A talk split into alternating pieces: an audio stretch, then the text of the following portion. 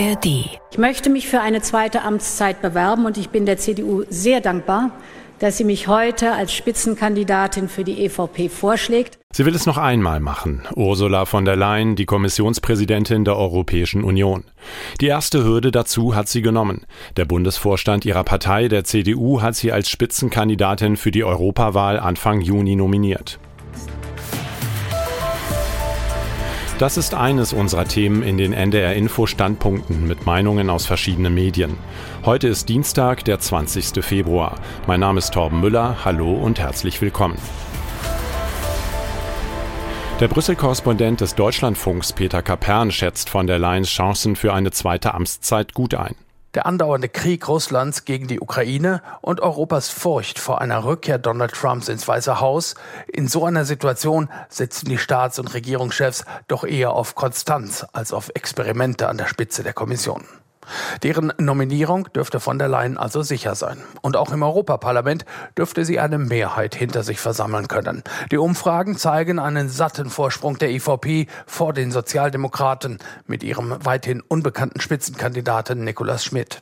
Den Rest erledigt dann der Schulterschluss der Mitteparteien gegen eine erstarkende extreme Rechte. Die Meinung von Peter Kapern vom Deutschlandfunk. Im Nachrichtenpodcast von Zeit Online geht Brüssel-Korrespondent Ulrich Ladurna davon aus, dass von der Leyen erfolgreich sein wird. Er meint, dass sie die EU gut durch die Krisen der vergangenen Jahre manövriert habe. Ladurna wünscht sich aber mehr Haltung von der Kommissionspräsidentin. Ich glaube, sie hat schon auch in den letzten Jahren immer sehr darauf geachtet, wo die Mehrheiten liegen. Sie ist eine recht äh, flexible und bewegliche Politikerin. Man fragt sich manchmal, was ist Überzeugung, was ist einfach nur Ergebnis ihrer Einschätzung der Mehrheitsverhältnisse. Ergebnisse. Da würde ich mir persönlich ein bisschen mehr Klarheit wünschen und ein bisschen würde ich äh, doch besser erkennen wollen, wofür eigentlich von der Leyen steht, außer dafür, dass sie jetzt die Kommission führen will und dafür, dass sie eine überzeugte Europäerin ist. Aber wo sie denn wirklich auf dem Parteienspektrum steht, das ist eigentlich nicht so klar bei ihr. Meint Ulrich Ladurna von der Zeit. Aus Brüssel nach Berlin. In der Ampelkoalition kracht es fast von Beginn an. Nun hat FDP-Generalsekretär Gia Sarai angesichts der anhaltenden Konflikte für ein Bündnis mit der Union geworben. Unsere Gastautorin Geli Tangermann, stellvertretende Chefredakteurin der Hamburger Morgenpost, hält den Flirt für ein durchsichtiges Manöver, das für die CDU nicht attraktiv sein dürfte. Wer noch einen Funken Hoffnung hatte, in der Ampelkoalition könnte endlich Ruhe einkehren, wurde jetzt eines Besseren belehrt.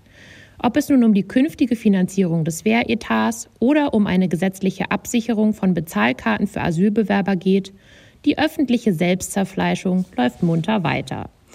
Und als würde das nicht schon reichen, stellt FDP-Generalsekretär Bijan Girsaray gleich mal die ganze Koalition in Frage und flirtet öffentlich mit der Union. Er hat das ohnehin verheerende Image der Ampelregierung damit weiter beschädigt. Und seiner eigenen Partei hat er damit auch keinen Gefallen getan. Vielmehr wirkt es jetzt nämlich so, als hätten die Liberalen endgültig die Nerven verloren. Klar, die FDP kämpft ums Überleben. Wäre am Sonntag Bundestagswahl, könnte sie sich mit hoher Wahrscheinlichkeit direkt in die außerparlamentarische Opposition verabschieden. In Umfragen liegt sie bei schlappen 4 Prozent. Giersereis Vorpreschen ist vor diesem Hintergrund wohl als verzweifelter Schrei nach Aufmerksamkeit zu werten. Am Ende wirkt der Vorstoß aber auch wie ein kläglicher Versuch, sich von der verheerenden Außenwirkung dieser Ampelregierung zu distanzieren. Das hat auch CDU-Chef Merz durchschaut. Dass Merz populistischen Äußerungen ja sonst nicht gerade abgeneigt, Giersereis Angebot direkt eine Absage erteilt, spricht da ganz für sich. Die FDP trage unverändert Verantwortung für die Ergebnisse dieser Regierung, ließ Merz verlauten. Und er hat damit natürlich recht. Das schnelle Abwinken der CDU zeigt, wie sehr sich Gierserei vergaloppiert hat. Populistisches Buhlen um Aufmerksamkeit wird weder die Ampel noch die FDP retten. Vielmehr müssen sich die Koalitionäre endlich mal zusammenreißen und ihre Grabenkämpfe auf öffentlicher Bühne einstellen. Sonst wird das bei der nächsten Wahl nichts. Nicht für die FDP und für die Ampel sowieso nicht. Die Meinung unserer Gastautorin Geli Tangermann, stellvertretende Chefredakteurin der Hamburger Morgenpost.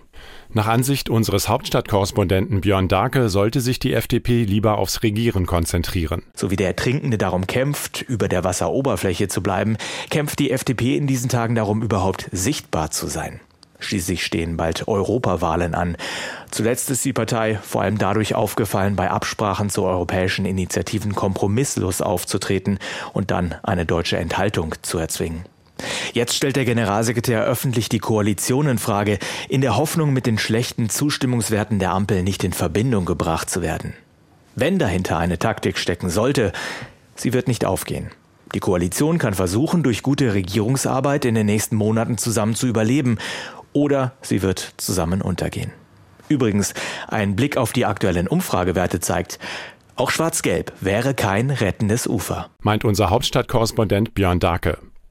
Die Rhein-Neckar-Zeitung hält die Avancen der FDP für riskant. Ist es der Mut der Verzweifelten, die mit Verteidigungsexpertin Strack-Zimmermann und vollem Krawall in den Europawahlkampf ziehen, um dann gestärkt weiterzumachen?